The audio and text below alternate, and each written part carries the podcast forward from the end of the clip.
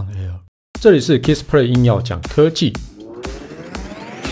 无论是有事没事、大事小事、台湾事、国际事，只要是科技事，让我来告诉你到底发生什么事。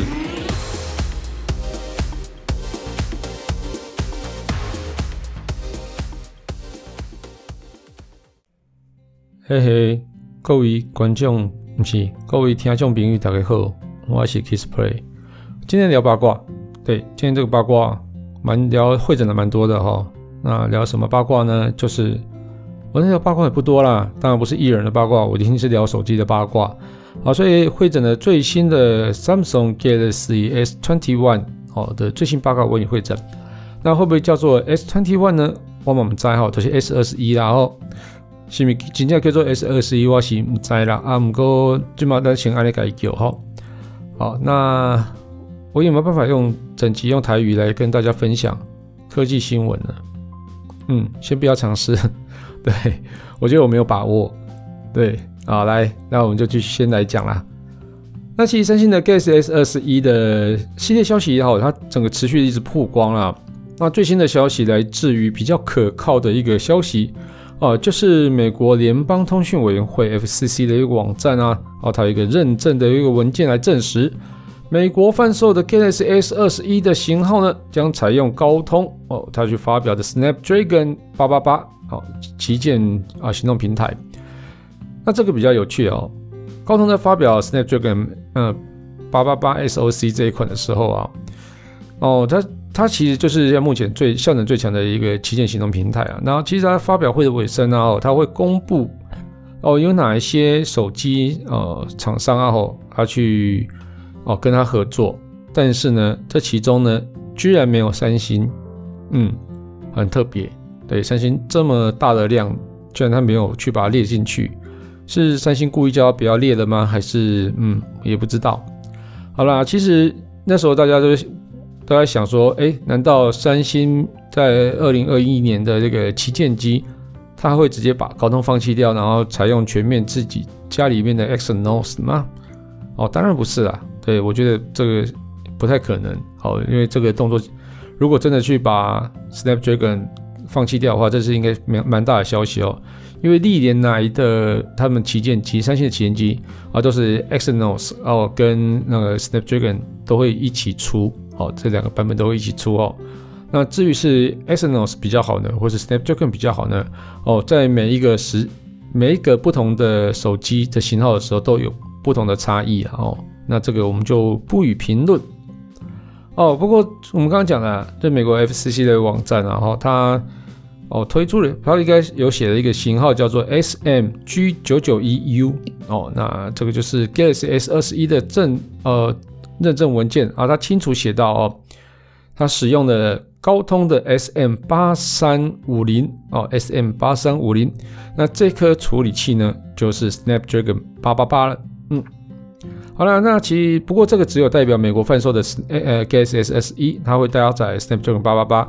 那海外市场其实就还是要看官方而定啊。其实有些像台湾一样，啊，去年就是用 Snap Snapdragon 的处理器嘛。那在更之前也有用过 Exynos 的一个处理器的，哦，所以这个真的很不一定啊。不过另外一个消息，不过没有被证实啊，这个是大家比较期待一个东西，就是 Galaxy S twenty one 它系列。呃，荧幕下指纹辨识技术，它会它会有大幅的一个升级，这样子。那其实呃，它呃，荧幕下三星的荧幕下指纹辨识，它是一个叫做超声波的一个指纹辨识。那这个技术呢，是在二零一九年初哦，啊，就是 Galaxy S 十的时候就导入啊。那从哦，但是从那个时候之后，三星陆续发表了 Galaxy Note 十、S 二十、Note 二十的旗舰机种。哦，没有再去更新这个技术了。不过一个技术用两年，好像也差不多哈，所以应该也要更新了啊。所以这是据传 S 二十一它升级了超声波的一个指纹辨识。哦，这是继呃就是 Galaxy S Ten 要以来首次的升级。那这个升级后到底会有什么提升呢？哦，现在没有没有传说啦，不知道。哦，那其实超声波指纹辨识跟光学指纹辨识的技术都是荧幕下指纹辨识，但是本质上其实有点不太一样。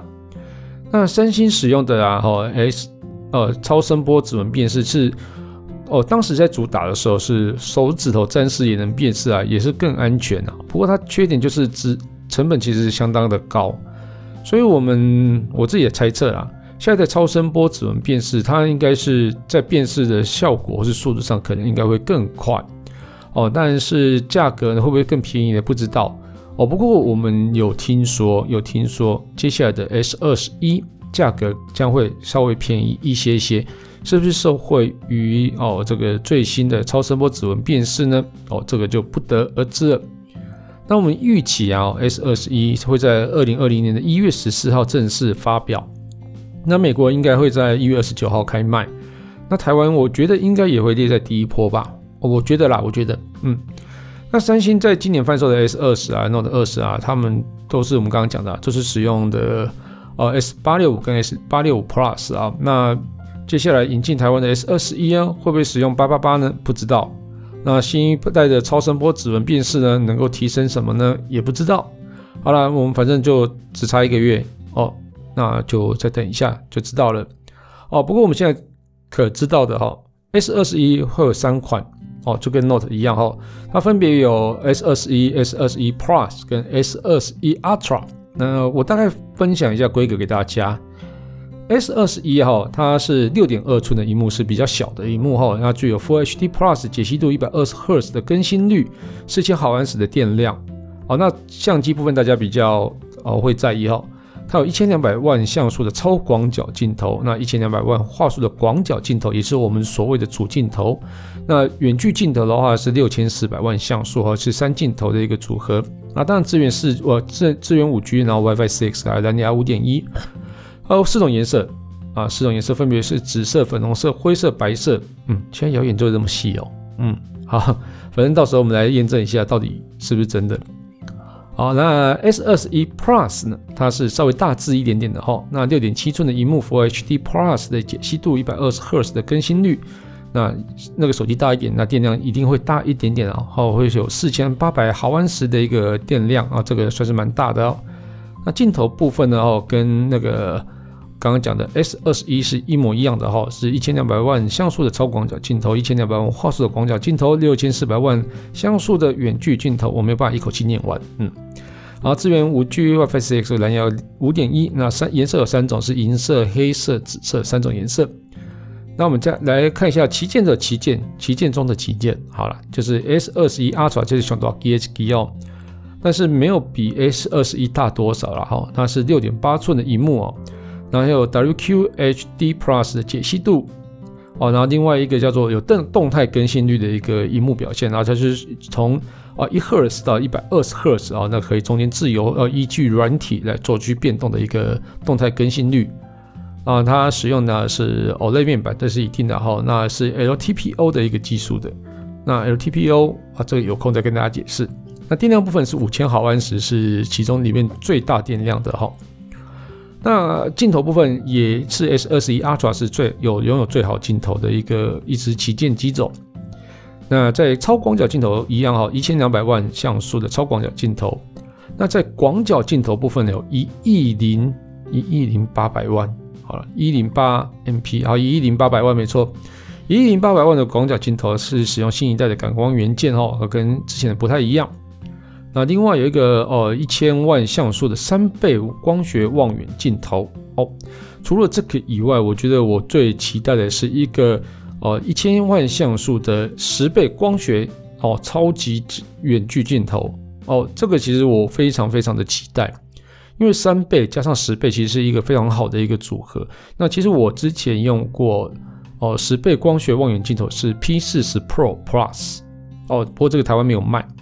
哦，因为它在望远镜头端哦，那拍摄起来其实那种压缩感，真的是让人家觉得起鸡皮疙瘩哦。像是你要拍一些街道的热闹场景啊，啊，或是说一些叫城市的一些比较拥挤的感觉哦啊，所以有张力的感觉，其实用远距镜头真的是非常非常的拍起来真的非常漂亮哦。这不是我在讲哦，因为我自己本身其实很喜欢用远距镜头在拍一些压缩感的东西。所以这个我很期待，非常期待。好，那接下来是它它到底会不会真的这样出来呢？我希望会。好，那它有支援五 G 啊，一样哈，WiFi 6、六 E，然后蓝牙五点一，那有黑色跟银色两色，但是我觉得私心觉得它会还有特殊色会出现啊。然后，所以我们规格来看，Galaxy S 二十一 Ultra 就集结最新的一个技术了，然后还有更省电的低功耗的 OLED 面板，然后刚刚我们讲到啊，一一到一百二十赫兹的动态更新率，那荧幕亮度最高达到一千四百 nits 哦，这个是非常亮的亮度，所以在阳光底下其实看荧幕基本上没什么问题了。那我只希望它的那种最低亮度也可以再低一点啊，因为有时候黑暗的时候在看荧幕的时候，太阳还是不不舒服啦。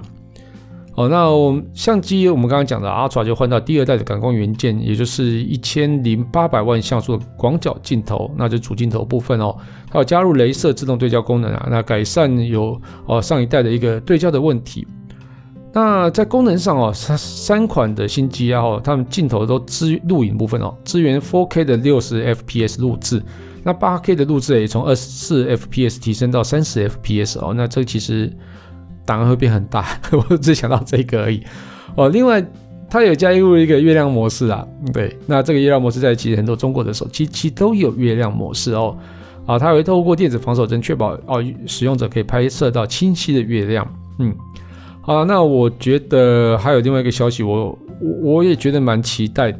嗯，就是 S21 Ultra 它会支援 S Pen，好，但是包装盒内不会附附上触控笔。哦，所以这个我也觉得蛮蛮特别的啦。好，好，那到底会不会出现的不知道。那我们一开始有讲到说 S 二十一啊，吼会比较便宜一点点。那但是什么原因我们不知道哦。那不过我们先来来聊一下那个大概的谣言的售价。哦，S 二十一的售价大概是会落在八百五十呃美元起。